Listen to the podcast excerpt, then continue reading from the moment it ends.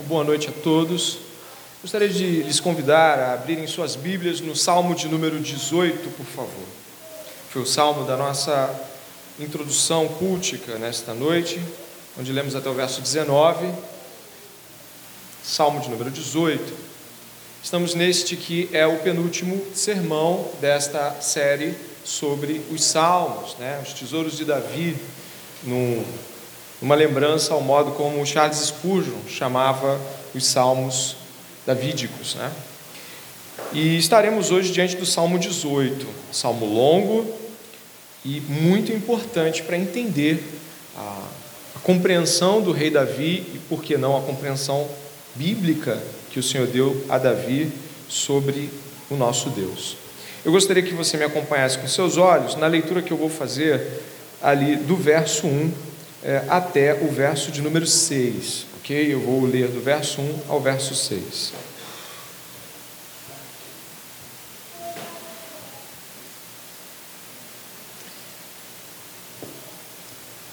É, o título deste salmo, que foi dado provavelmente no editorial aí, naquele período de crônicas, né? A última, é, a última época onde a Bíblia foi compilada de modo claro do Velho Testamento, Diz assim na parte superior, aí onde está o Salmo 18: Ao mestre de canto, Salmo de Davi, servo do Senhor, o qual dirigiu ao Senhor as palavras deste cântico, no dia em que o Senhor o livrou de todos os seus inimigos e das mãos de Saul.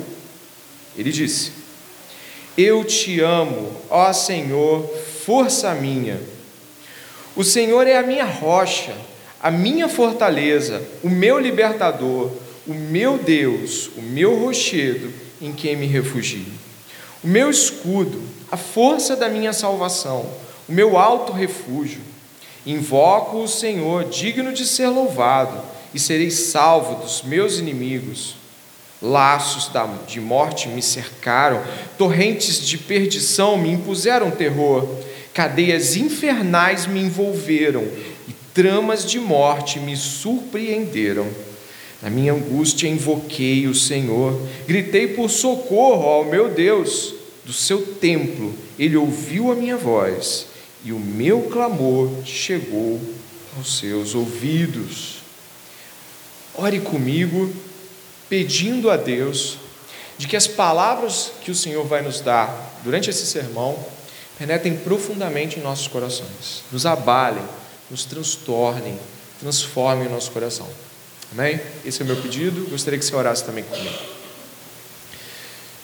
Pai amado e bendito, louvado seja o teu nome. Ó Senhor, força nossa, ajuda-nos nesta noite a que a palavra de Deus não encontre obstáculos em nossos corações. Pelo contrário, ó Deus, que os nossos corações estejam prontos, abertos, livres para adorar a Deus por meio de Sua palavra. Senhor, transforma-nos com o poder do Teu Espírito, ministra aos nossos corações coisas que estávamos deixando passar, Senhor, coisas das quais não estávamos atentos. Senhor, por favor, a todos nós, abençoa-nos com a Tua presença e tira todo obstáculo que puder estar no nosso coração, toda soberba, todo orgulho, toda tentativa satânica de nos afastarmos da Tua obediência, da vontade de Deus, Pai. Por favor, que este culto, como já tem sido desde o começo, seja completado, Senhor, com um sonoro amém dos nossos corações, Pai. Em nome de Jesus. Amém.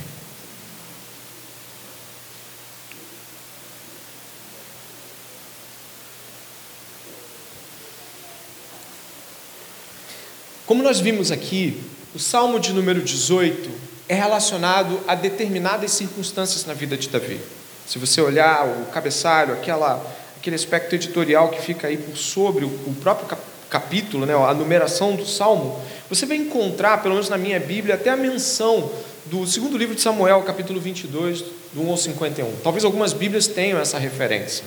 O que acontece aqui é de que esse salmo, ele, além de ter a composição inspirada pelo Espírito Santo, que já seria mais do que suficiente para nós, ele também nos remete a um outro lugar e momento no qual nós podemos tentar, ainda que de modo simples, sem é, especulações absurdas, remeter a nossa mente ao que Davi estava passando e, e, o que ele passou durante aqueles 13 anos em que Saul o perseguiu. O rei Davi, o mais conhecido rei da Bíblia, da, Bíblia Sagrada, o rei que aponta para as realidades messiânicas, sofreu franca e dura oposição de Saul naquele começo da jornada dele, eh, antes de se tornar rei. Alguns aqui podem se lembrar de que eh, Samuel ungiu Davi, mas isso não se estabeleceu um reinado imediato. Davi serviu a Saul por um tempo e depois por inveja e por um espírito maligno que estava dentro de Saul, toda a sua maldade ele perseguiu Davi por muitos anos. Após isso, você sabe, Saul morreu em campo de batalha e Davi, triste, pranteando ainda pela morte de Saul, pela morte de Jonatas, pela morte da casa de Saul, né, foi toda morta ali, é, Davi assume o trono e passa a ser o rei que traz unidade a todas as doze tribos, enfim, aí a história se segue, e é só para que você entenda do que estamos falando também. Este Salmo 18, ele tem uma particularidade em relação a outros aspectos importantes para a gente entender. O Salmo 18, na, nos comentários bíblicos a qual pude ter acesso, ele tanto é chamado de o diário de Davi, como se você pudesse estar por detrás da mente de Davi e abrisse o diário dele, assim sem que ele visse, e você encontrasse lá o Salmo 18, contando a sua relação com Deus. Você também pode encontrar neste salmo a ideia de um salmo de ações de graça. Davi faz um cântico repleto de frases importantes de sua relação com Deus. O salmo, então, ele é profundo, e como você viu aí, a gente vai estudar, ele já abre com um sonoro eu te amo. Você não vai encontrar isso com facilidade no Velho Testamento, não. Em geral, esses aspectos vão permeando frases por meio de outras palavras. Aqui, o salmista já inicia com toda a intensidade o salmo, o diário de Davi, o salmo de ação de graças de Davi. Para que você possa entender a importância desse salmo, ele, ele tem representações e ramificações com outros textos da Bíblia, de Deuteronômio, do Cântico de Moisés. Você vai encontrar diversos outros textos que fazem paralelos muito próximos ao, ao, ao Salmo 18 e fazem menção. Eu gostaria que você, então, ficasse bem atento. São 50 versos e nem todos serão explorados, porque não vai dar tempo, mas os principais momentos vão estar lá. Para que você tenha uma ideia, o verso 1 Dê uma olhada, por favor. O verso 1, o verso 2 e o verso 3, eles vão nos dar a estrutura dos demais versos. Ou seja, onde você encontra eu te amo, ó Senhor, força minha, o Senhor é minha rocha, minha fortaleza, o meu libertador. E todas essas outras afirmações que também vamos ver, elas são a estrutura dos restantes. Pasmem, exatamente. Quando você vê aqui força minha, é, é, vai haver um desenvolvimento dessa força minha entre os versos 4 e 6. Ele vai explicar por que, Deus é a força dele. Depois, ali pelos versos 7 a 19, você vai encontrar por que, que Deus é a rocha, a fortaleza. Tem subdivisões aqui que você pode é, é, se apropriar nesse sentido. Dos versos 20 a 28, você vai encontrar por que, que ele é o rochedo em que Davi se refugia. Dos versos 29 a 45, você vai entender por que Davi chama ele de escudo. No verso 46 ao 50, nós vamos ver por que Davi diz que ele é digno de ser louvado, e aí encontramos o desfecho messiânico do Salmo 18. Então, esse verso 1, 2 e 3 são não somente o prelúdio do Salmo 18, como a estrutura do Salmo 18. E eu tinha que dizer isso antes de começarmos essa jornada, porque isso faz com que a sua mente possa fazer uma leitura mais apropriada do que nós vamos encontrar. Ok? Partindo então desta introdução, que eu acredito que já te deu um pano de fundo e ao mesmo tempo uma divisão do próprio salmo, eu começo do verso 1 ao 3, onde diz: Eu te amo, ó Senhor, força minha.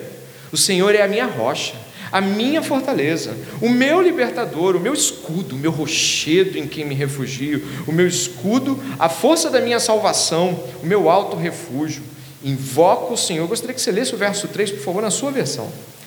Invoco o Senhor, digno de ser louvado, e serei salvo dos meus inimigos. Neste verso 1, 2 e 3, Davi bendiz o amor a Deus. Ele, ele fala em voz alta o quanto o amor a Deus é louvável. Não o, o, Davi ser louvado, mas o fato de que o amor a Deus é algo que deve ser louvado, é algo que deve ser professado em voz alta. E olha o que ele diz aqui: ele vai fazer oito afirmações sobre quem Deus é.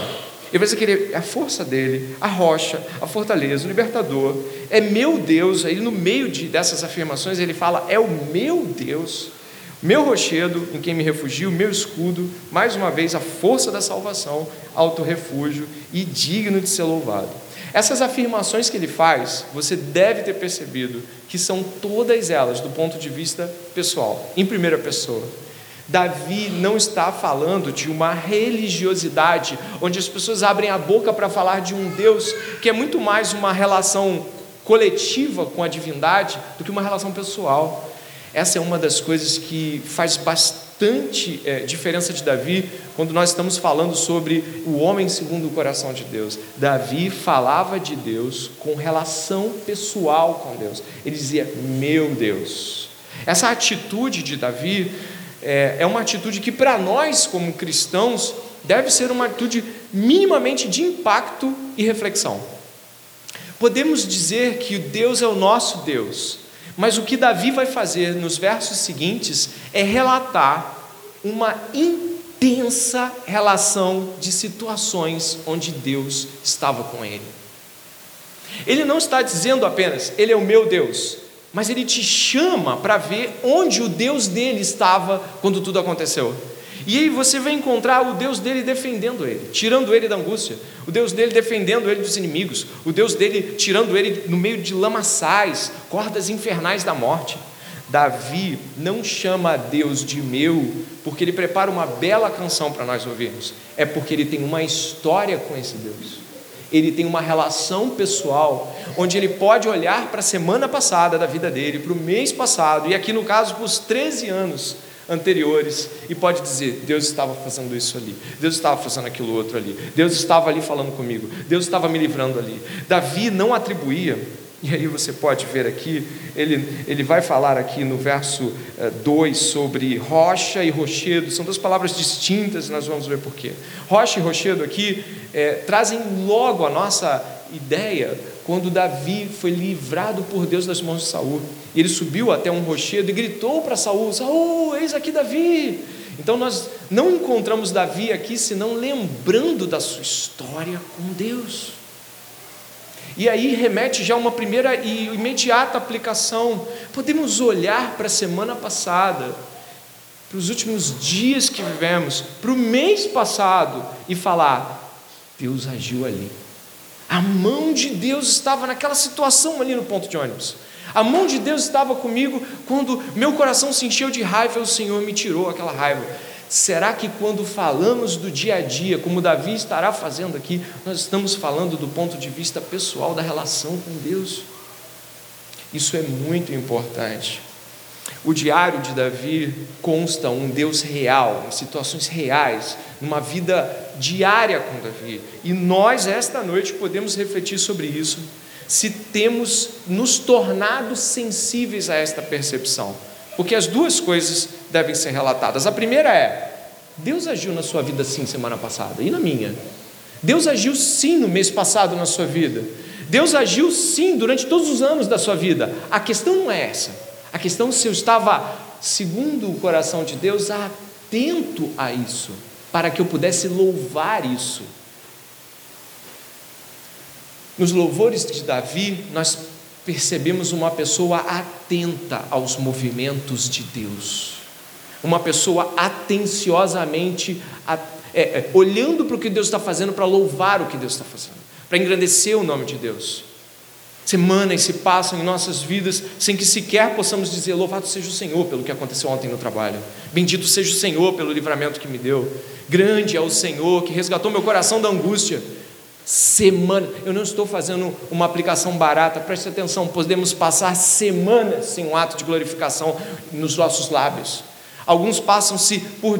Alguns podem dizer, eu não lembro a última vez que eu louvei a Deus por um feito dele. Será que é porque ele não fez? Não. Deus fez. Deus agiu. Deus estava lá. Eu não estava atento, eu não procurei lembrar-me dele. E agora, quando alguém chega para mim e pergunta: Você tem alguma coisa esta noite aqui para agradecer a Deus na última semana? Você fica assim, ó.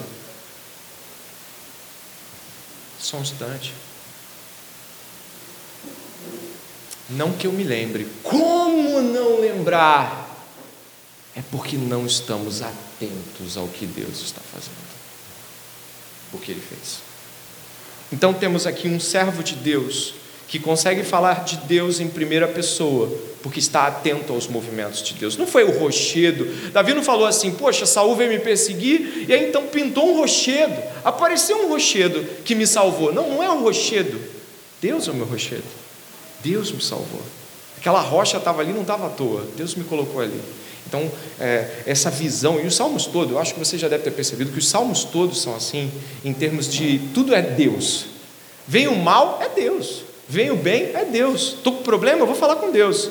Deus é, é colo... Deus é colocado como o autor de todas essas coisas. Por quê? Porque é o Senhor que ordena todas elas. Por isso, irmãos, passando aí, avançando aí para aquilo que nós estamos vendo aqui juntos, mas eu peço aos irmãos que entendam essa realidade. Deus está agindo na sua vida. Deus está agindo na minha vida. Por que não estamos louvando e engrandecendo o nome dele publicamente, falando para as pessoas o que ele fez? Porque não estamos atentos a isso. Porque não estamos comprometidos com louvor a Deus. Quem se compromete com louvor a Deus está atento para poder louvá-lo em seguida. Você tem esse compromisso? É uma pergunta que eu te faço. Ou a vida passa, e passa, e passa. Mas também tem outra coisa importante aqui. Você vai perceber que no, no, Salmo 18, Davi menciona diversas situações da própria Escritura, inclusive coisas que o povo dele passou. Se você percebeu o verso 1, 2 e 3, vai dizer imediatamente: Eu te amo, ó Senhor, força minha. Eu te amo parece ser algo extremamente íntimo e pessoal. Mas é, mas ao mesmo tempo escriturístico. Nós podemos ver em Deuteronômio, capítulo 6, verso 5, eu vou pedir que coloque Deuteronômio, capítulo 6, verso 5, uma afirmação que nos ordena isso. Talvez você conheça. Não conhece não? Você pode ler, por favor?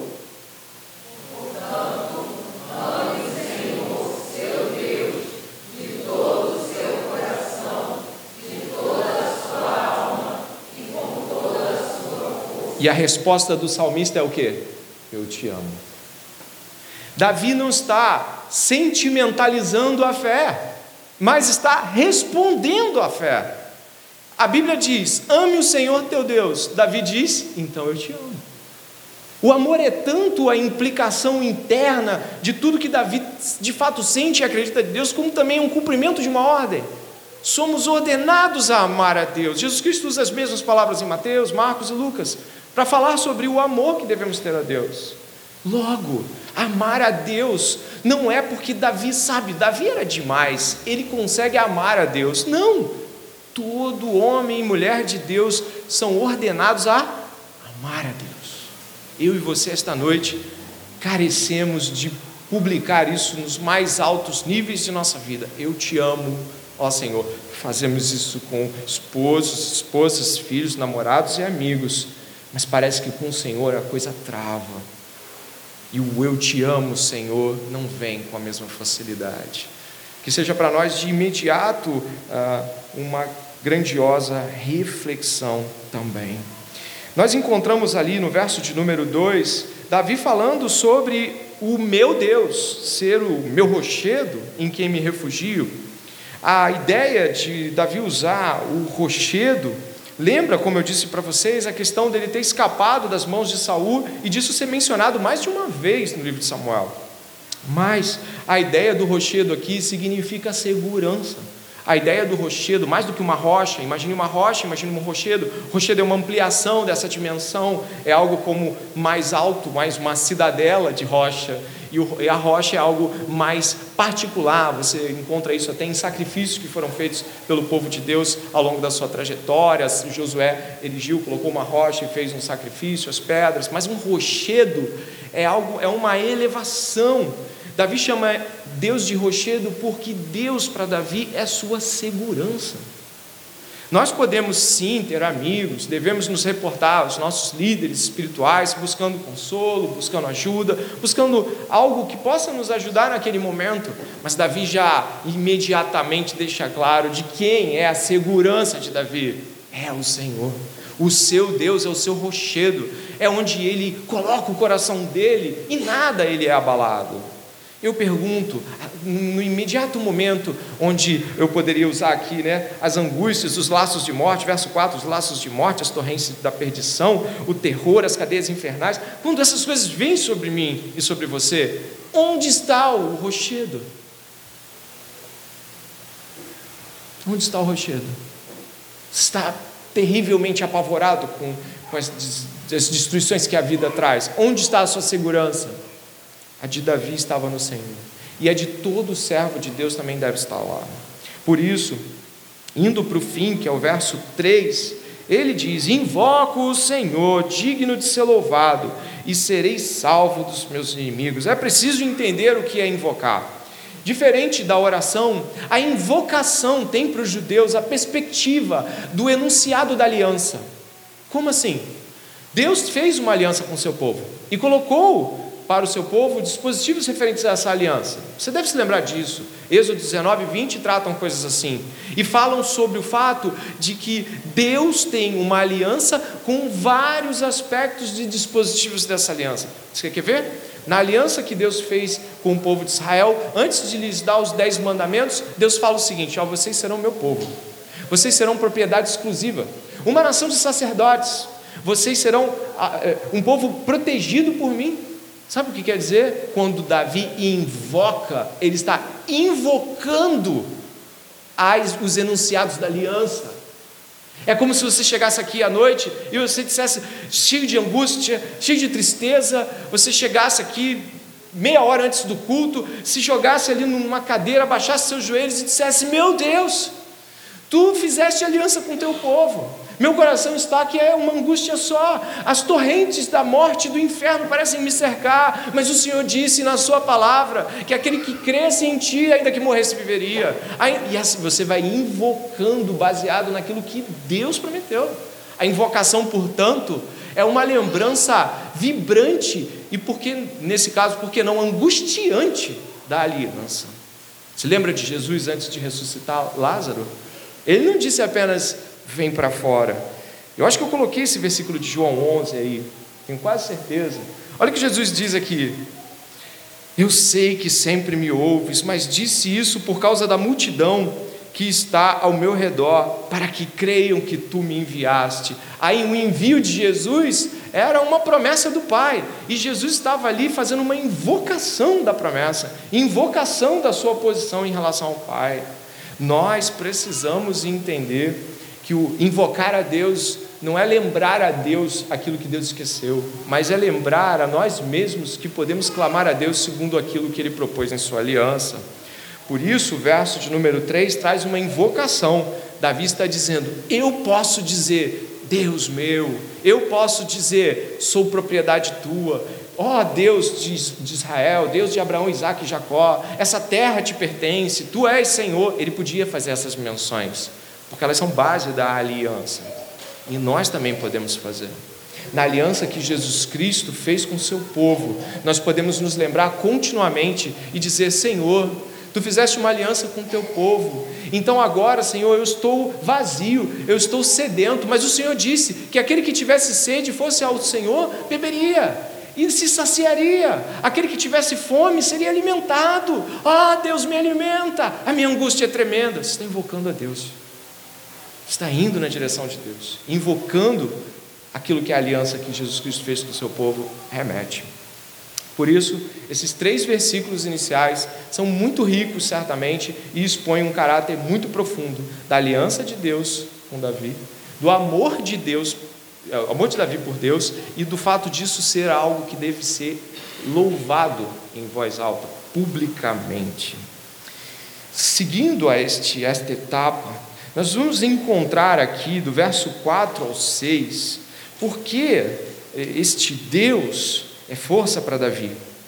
Ele diz assim: Laços de morte me cercaram, torrentes de perdição me impuseram terror, cadeias infernais me envolveram e tramas de morte me surpreenderam. Na minha angústia, invoquei o Senhor, gritei por socorro ao meu Deus.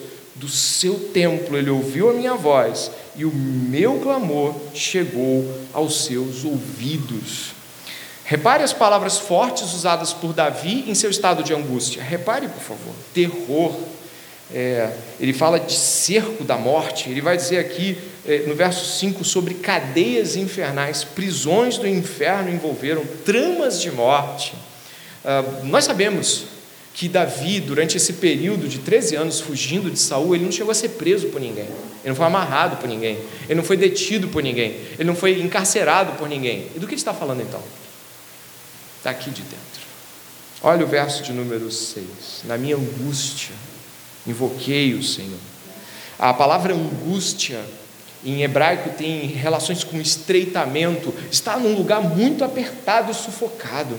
Angústia, na visão do hebraísmo, é como se alguém estivesse tirando o seu ar e você estivesse se sufocando.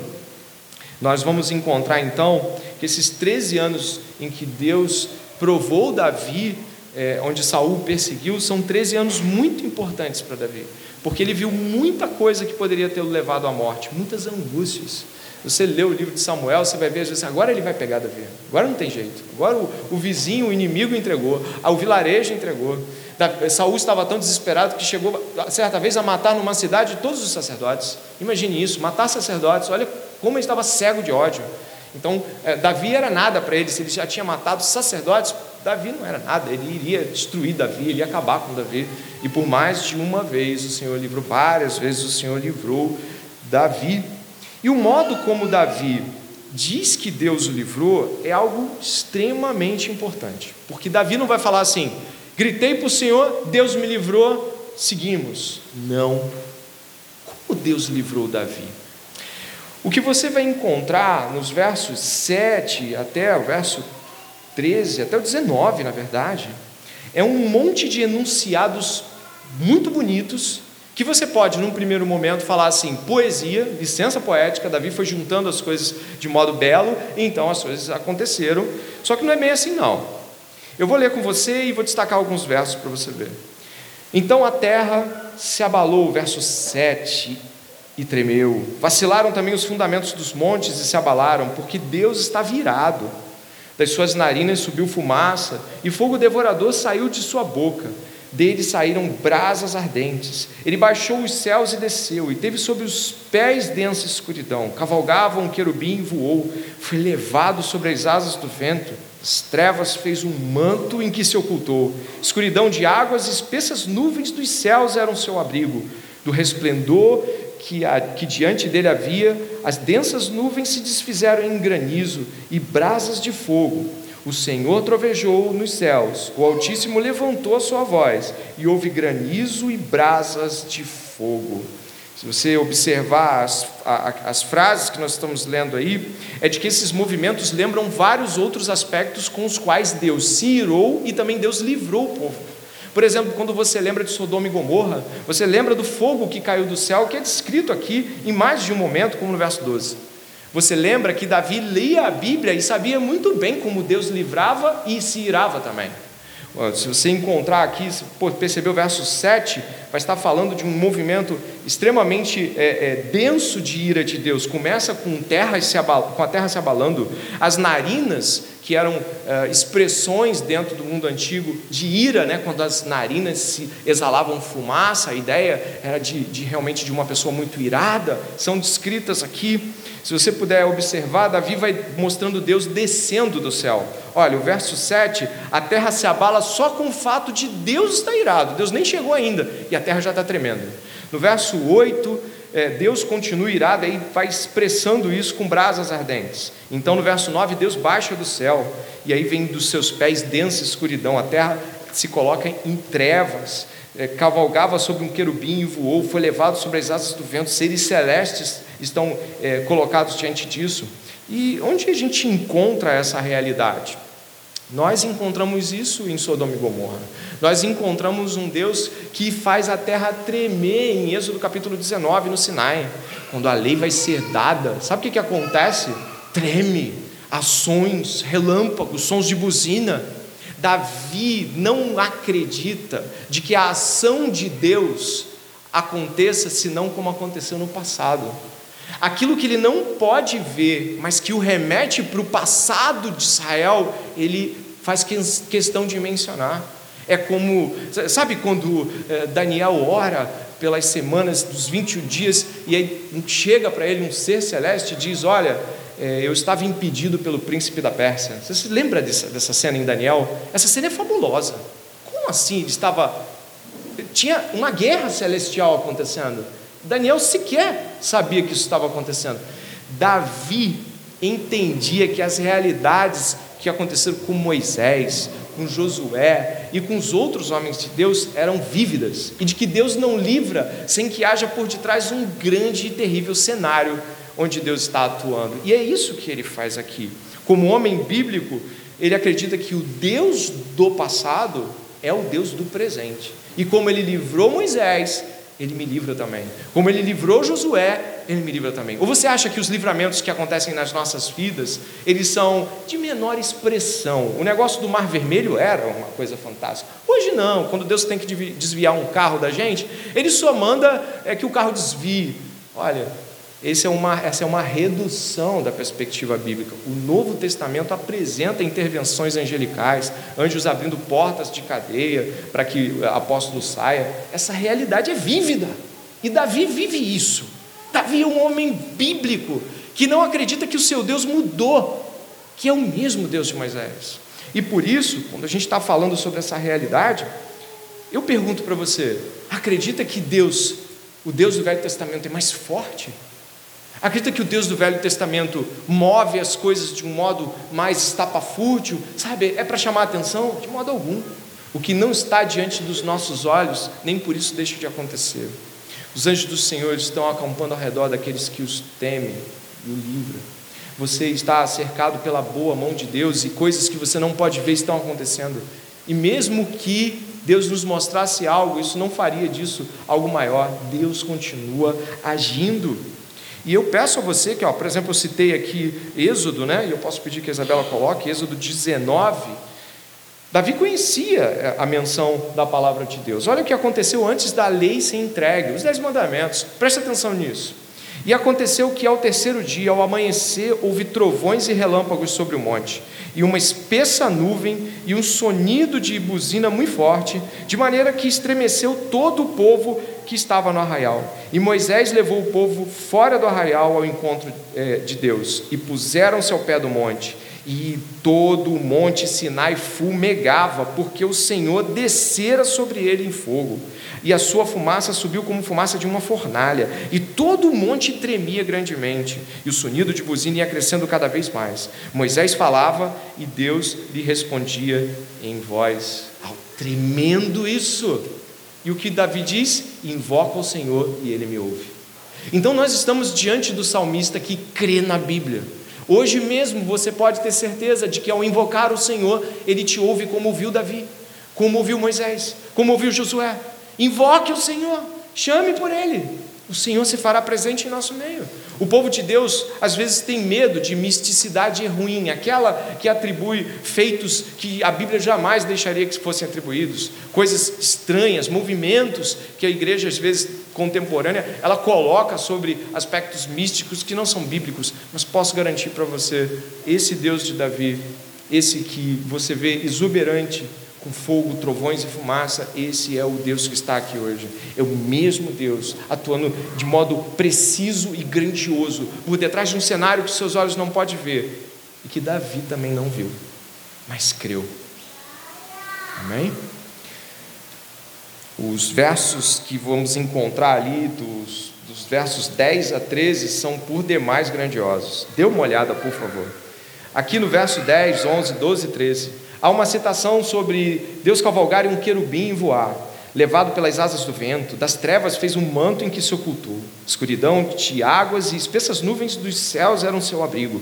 Do resplendor que diante dele havia, as densas nuvens se desfizeram em granizo e brasas de fogo.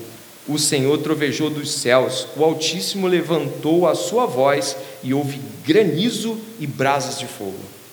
Esta cena, de modo muito parecido, é mencionada no livro de Ezequiel. Exatamente 600 anos depois, Ezequiel, numa visão, vê algo bem semelhante a isso. Mas como assim? Davi está escrevendo 600 anos antes? Sim. O profeta Davi está com os olhos da fé no passado, vendo o futuro.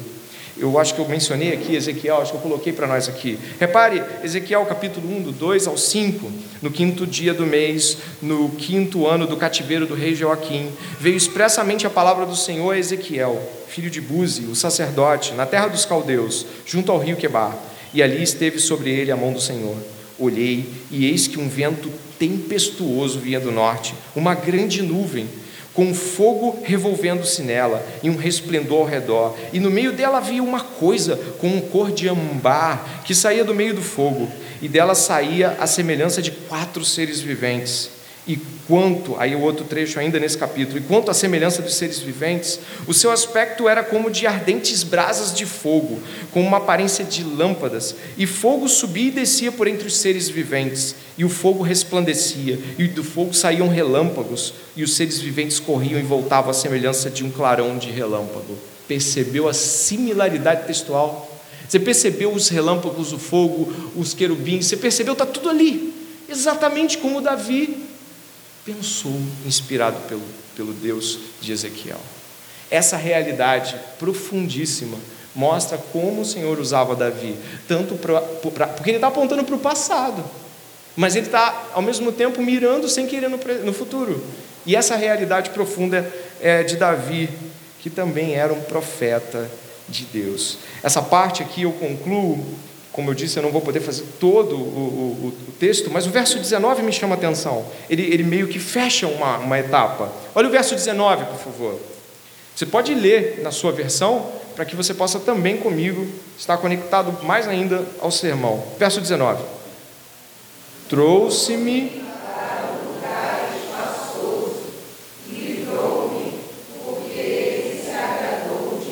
Exatamente, essa palavra lugar espaçoso é a palavra que na linguagem hebraica é o contrário do verso 6, parte A, na minha angústia. Na, num lugar apertado e estreito, de um lugar sufocante e, e aprisionador, Deus me levou para um lugar espaçoso. Mas desde a angústia até o lugar espaçoso, a descrição gloriosa de Davi, de como Deus o livrou, deveria ser por nós imitada nossa mente e coração desses devem ser permeados pela história das narrativas bíblicas, para que nossas orações também venham desta forma. Para que quando nós estivermos orando, não seja uma oração de Senhor, livra-nos do mal, porque o Senhor é bom. Amém. Mas Senhor, tu que cavalgas pelos acima dos céus, montado nos querubins e com brasas de fogo, queima todos os nossos inimigos, Senhor, tem misericórdia da tua igreja esta noite. Não é sobre deixar a oração é, mais florida ou diferente, não é isso. É sobre fazer uma oração bíblica, compreendendo que Deus está agindo de modo poderoso. Do verso 20 ao verso 28, Davi vai dizer algo que você precisa entender bem, para que não venha a, com isso pensar em um Davi com justiça própria. Onde diz aí do verso 20 ao 28, nós vamos encontrar Davi dizendo de que era um guardião da aliança. E por isso, Deus o livrar não deve ser novidade para ninguém. Olha o que ele vai dizer: O Senhor me retribuiu segundo a minha justiça, recompensou-me conforme a pureza das minhas mãos. Verso 21 agora. Pois tenho guardado os caminhos do Senhor, e não me afastei perversamente do meu Deus, porque todos os seus juízos estão diante de mim. E não rejeitei os seus preceitos, também fui íntegro para com ele e me guardei da iniquidade. Por isso o Senhor me retribuiu segundo a minha justiça conforme a pureza das minhas mãos na Sua presença. Para com quem é fiel, fiel te mostras, com o íntegro também íntegro, com o puro, puro te mostras, com o perverso, inflexível, porque tu salvas o povo humilde, mas os olhos soberbos tu os abate, porque fazes resplandecer a minha lâmpada. O Senhor, meu Deus, derrama luz nas minhas trevas. Repare que Davi diz o seguinte, aqui no, nesse trecho do Salmo: O Senhor me retribuiu segundo a minha justiça. Nossa, mas que isso? Davi tinha justiça para trocar com Deus? Não. Preste atenção. No tempo de Davi, e eu posso dizer não somente no tempo de Davi, mas vamos até o tempo de Jesus. Os judeus acreditavam que coisas ruins acreditar, aconteciam com pessoas que faziam coisas ruins. Aqueles que praticavam o mal recebiam o mal por conta. Aqueles que faziam coisas pecaminosas eram punidos por Deus. Mas Davi não fez isso. Durante seus 13 anos perseguidos por Saul, Davi não foi um quebrador de aliança. Davi não estava fazendo por merecer. E o que ele está dizendo aqui é: o Senhor me livrou segundo a justiça, a reta justiça.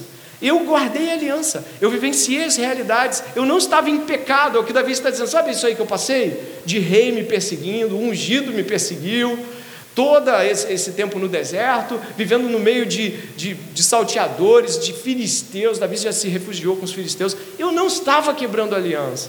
Você pode imaginar que as pessoas diziam: não pode ser um rei e está sendo perseguido por um rei que foi ungido também. Não tem, não tem lógica. Então é isso que Davi está dizendo aqui, de que ele guardou-se do mal, de que ele foi um homem de Deus durante toda essa etapa e de que o que aconteceu com ele é justo no sentido de Deus o livrar. E isso é importante para o final do salmo, quando falaremos de Jesus Cristo.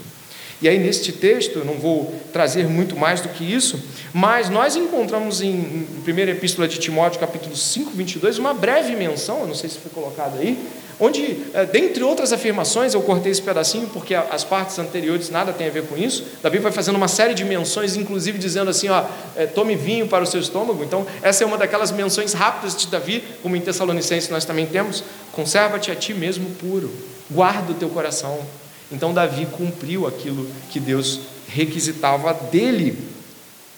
Ah, em seguida, e aí nós vamos avançando né, para compreender essas realidades, nós vemos o verso 27, onde está dito assim: Porque tu salvas o povo humilde, mas os olhos soberbos tu os abate.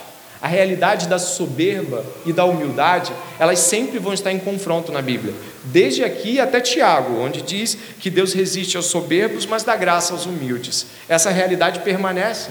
Deus, o Deus de Israel, é o Deus que, que, que vai na direção dos humildes, daqueles que dependem de Deus, daqueles que são pobres de espírito. Lembra das bem-aventuranças? Bem-aventurados os humildes, os pobres de espírito. Jesus Cristo já assinala que os felizes são aqueles que dependem de Deus. Assim, desta maneira, a gente vai se encaminhando aí para os versos mais eh, eh, finais aí do nosso salmo, onde vai haver aqui, do verso 29 até o verso 45, aí você pode seguir comigo aqui, afirmações que nos chamam a atenção, porque Davi não atribui a si mesmo as vitórias contra os inimigos. Olha que coisa magnífica que você vai encontrar a partir do verso 29 pois contigo posso atacar exércitos, com meu Deus salto muralhas. O caminho de Deus é perfeito, a palavra do Senhor é confiável, ele é escudo, olha aquela afirmação lá do começo, para todos os que nele se refugiam. Pois quem é Deus além do Senhor? E quem é rochedo a não ser o nosso Deus? O Deus que me revestiu de força e aperfeiçoou o meu caminho, Ele deu aos meus pés a ligeireza das costas e me firmou nas minhas alturas. Ele treinou as minhas mãos para o combate, tanto que os meus braços vergaram um arco de bronze. Também me deste o escudo da tua salvação, a tua mão direita me susteve, a tua clemência me engrandeceu. Alargaste o caminho sobre meus passos, os meus pés não vacilaram antes de dizer que ele perseguiu os inimigos e acabou com eles, antes de dizer que Deus deu o pescoço dos inimigos para ele, ele deixou claramente: não sou forte. Deus me deu essa força, eu não sou rápido, Deus me deu essa velocidade, eu não, eu não tenho essa força para sustentar o meu escudo, Deus segurou o meu escudo em minhas mãos. Davi está fazendo algo que para nós deveria ser uma tarefa diária, lembrar que nada podemos sem Deus, de que é Ele quem efetua em nós tanto querer quanto realizar. De que não somos fortes segundo nossa própria força, sábios segundo nossa própria sabedoria. Davi, antes de falar das grandes vitórias que Deus deu a ele, ele deixou bem claro: foi Deus, não foi o Davi. Então ele segue. Olha o que ele vai dizer. Verso 37: Persegui os meus inimigos e os alcancei, e só voltei depois de ter acabado com eles. Esmaguei-os a tal ponto que não puderam se levantar, caíram sobre os meus pés, pois me cingiste de força para o combate e me submeteste os que se levantaram contra mim. Também puseste em fuga os meus inimigos e os que me odiavam, eu exterminei. Gritaram por socorro, mas não houve quem os salvasse. Clamaram ao Senhor, mas ele não respondeu. Então os reduzi a pó o pó que o vento leva, lancei-os fora como a lama das ruas. Dos conflitos do povo me livraste e me fizeste cabeça das nações. Um povo que eu não conhecia me serviu. Bastou-lhe ouvir a minha voz, logo me obedeceu. Os estrangeiros se mostraram submissos a mim, os estrangeiros fraquejaram e, tremendo, saíram das suas fortalezas. Davi vai falar que grande vitória Deus deu a ele. Mas antes vai dizer: foi Deus. Foi Deus. E daqui, nesse momento, indo já para os dez minutos finais desse sermão, eu te afirmo: não há quem vença senão Deus.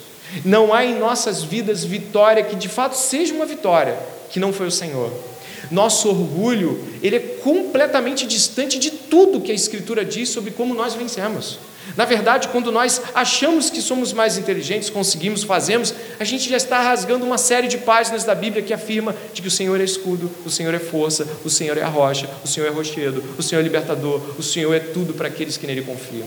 E aí vai a pergunta do pregador: é assim que o Senhor é para você?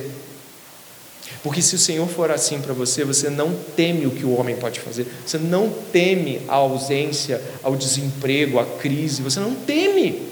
Não tem o que temer, se esse é o seu Deus. Esse é aquele momento do sermão onde, se você estava dormindo, acorde. Sabe por quê? Porque o Senhor precisa ser o que Ele já é, Ele precisa ser reconhecido por você. Tudo, absolutamente tudo em sua vida e na minha. Não há nada que aconteça de bom em nossas vidas que não seja pela mão do Senhor. Somos incapazes de mover uma palha sequer para mudar um, um pedacinho de destino da nossa vida. Nada tudo é do Senhor. Por isso a Bíblia, a Bíblia é tão contrária ao orgulho, a Bíblia é tão, ela é tão cruel com, com, com os orgulhosos que permanecem rebeldes. Sabe por quê? Porque o orgulho, ele desdenha de Deus. Pessoas orgulhosas, que mantêm-se orgulhosas, que não lutam para que isso seja extirpado, elas estão afrontando o Deus da Bíblia. A Bíblia, ela desmonta o orgulhoso, ele não fica de pé, porque não há, como diria Paulo em algumas versões bíblicas, não há jactância que pare diante da cruz do Calvário. Nesta noite, indo para os minutos finais, eu apelo. Se você se acha alguma coisa, ah, eu não me acho nada, mas eu pergunto: quando as coisas dão errado, você fica se sentindo um fracassado? Porque o fracasso expõe muito de quem acreditava em si mesmo o modo como nós revelamos nosso orgulho não é sempre batendo no peito e dizendo que conseguimos, é quando as coisas não vão de encontro ao nosso planejamento e ao invés de bem dizer o nome do Senhor, nós nos frustramos, nos entristecemos, nos enclausuramos e nos sentimos a pior pessoa do mundo. Eu sou inútil, eu não sirvo para nada. Você sabe o que você quer ouvir, né? Não, você serve sim. Não, você consegue sim. Não, você é tão importante. Esse tipo de afirmação egolátrica nada tem a ver com o que o Senhor nos traz essa noite. Quem consegue é o Senhor. Quem faz é o Senhor. Quem nos põe ligeiros para a batalha é o Senhor. Quem nos dá saúde para trabalhar amanhã é o Senhor. Quem te trouxe aqui é o Senhor. Nem querer você queria. É o Senhor. E bendito seja o Senhor. É essa consistência que tem que estar no nosso coração. Porque se não for assim, vamos nos orgulhar e vamos cair. E quando não conseguimos aquilo que queríamos, vamos achar que Deus é contra nós. Não é isso que a Bíblia diz. Por fim, de modo esplendoroso, Davi vai concluir assim o Salmo de número 46. O Salmo de número 18, verso 46. O Senhor vive, bendita seja a minha rocha Exaltado seja o Deus da minha salvação, o Deus que por mim tomou vingança e me submeteu povos. o Deus que me livrou dos meus inimigos. Sim, tu que me exaltaste acima dos meus adversários e me livraste dos homens violentos. Por isso eu te glorificarei entre os gentios, ó Senhor, e cantarei louvores ao teu nome. É Ele quem dá grandes vitórias ao seu rei e usa de misericórdia para com o seu ungido, com Davi e sua posteridade, para sempre. Costumamos entender, por Cristo Jesus, que é a chave interpretativa das Escrituras, costumamos entender que quando as coisas começam a se desenhar assim, isso está apontando para outra pessoa. O salmo termina dizendo de que Deus deu vitórias ao rei, a Davi e à sua posteridade. A todos aqueles que aqui conhecem a história da, da posteridade de Davi, sabemos que existe um herdeiro final do trono de Davi, o herdeiro definitivo da casa de Davi. Ele é mencionado na Epístola aos Romanos como sendo a semente de Davi. Ele é mencionado por Pedro como sendo descendente direto da casa de Davi. Eu vou lhe anunciar quem é: Jesus Cristo. Ele é o descendente da casa de Davi, o último e derradeiro descendente da casa de Davi. Ele é a quem essa posteridade é apontada aqui. E eu posso lhe dizer sinceramente que todo o tema do Salmo 18 muda e ganha nova vida e nova cor em Cristo Jesus. Ora, mas por quê? Você deve ter visto muitas menções a Cristo aqui. Como, por exemplo, aqui acabamos de passar, onde encontramos ali, ah, no verso ah, ah, 43, dos conflitos do povo me livraste, me fizeste cabeça das nações, um povo que eu não conhecia me serviu, um apontamento para os gentios, para todos aqueles que afluiriam para Jesus Cristo. Esse é um salmo messiânico, mas existe algo aqui interessante. O salmo termina com um grande triunfo, como você pode ver. Porém, ao olharmos para as histórias desse descendente final da casa de Davi, esse Jesus de Nazaré, esse Jesus o Cristo, ungido, o Messias, nós percebemos que parece que o triunfo não foi assim. Na verdade, ele não foi livre da mão dos inimigos. Os inimigos pegaram e mataram ele. Na verdade, quando encontramos a, a história de Jesus e comparamos com a de Davi, nós não encontramos sobre ele o alívio. Na verdade, a sua angústia foi tanta que ele suou sangue. Nós não encontramos na história de Jesus é, nenhum tipo de livramento como os de Davi. Davi morreu em ditosa velhice. Você que conhece a história de Davi, ele morreu velhinho, entregou o reino para o seu filho. Morreu velhinho. Jesus foi cortado da terra dos viventes. O descendente da casa de Davi receberia tudo a que Davi foi poupado. Ele recebeu o reino, mas à custa de sua própria vida. Ele recebeu todas essas coisas, mas ele teve que. Tudo que Deus livrou Davi, Deus jogou em Jesus Cristo. Todos os pecados que Davi cometeu e que perpassaram Davi e transpuseram Davi chegaram até Jesus, e Jesus morreu pelos pecados de Davi. O descendente da casa de Davi, o Senhor Jesus Cristo, o Rei que nós honramos e louvamos esta noite, recebeu todos os males a qual Davi foi livrado. E nós entendemos que ele precisava realmente viver todas essas realidades. Mas será que é sem triunfo? De modo algum. Eu termino aqui mencionando dois trechos das Escrituras sobre Jesus Cristo. Repare Colossenses capítulo 2, verso 11 ao 15. Em Jesus, nele também vocês foram circuncidados, não com uma circuncisão feita por mãos humanas, nem uma aliança feita por mãos humanas, mas pela remoção da carne do corpo, que é a circuncisão de Cristo tendo sido sepultados juntamente com Ele no batismo, no qual vocês também foram ressuscitados por meio da fé no poder de Deus que ressuscitou dentre os mortos. E quando vocês estavam mortos nos seus pecados e na incircuncisão da carne, Ele lhes deu vida juntamente com Cristo, perdoando todos os nossos pecados, cancelando o escrito de dívida que era contra nós e que constava de ordenanças, o qual é, nos era prejudicial, removeu inteiramente, cravando na cruz e despojando os principados e potestades, publicamente os expôs ao desprezo, triunfando sobre eles na cruz, que não parece triunfo, mas derrota, que não parece vitória, mas a perdição completa, a cruz de Cristo. É lá que você vai encontrar o triunfo da casa de Davi. É lá que você vai encontrar o povo de Deus se reunindo. O povo de Deus vive no triunfo da cruz. E a cruz não triunfa no imediato, a cruz traz o reino de Deus para os nossos corações e continuamos cercados dos inimigos. E continuamos passando por um mundo difícil pra caramba. E continuamos muitas vezes em laços de morte e cadeias infernais, não é verdade? Continuamos pregando e recitando o Salmo 18, porque o triunfo da cruz se revelará em sua completude quando Cristo, o Rei, retornar e tomar todo o seu povo para si. E aí a morte vai ser lançada no lago de fogo. E aí Satanás e os seus principados serão lançados no lago de fogo. E aí todos os rebeldes que se mantiverem rebeldes também serão lançados lá. Diz também em Filipenses capítulo 2, versos 5 ao 11, acho que eu coloquei aí também.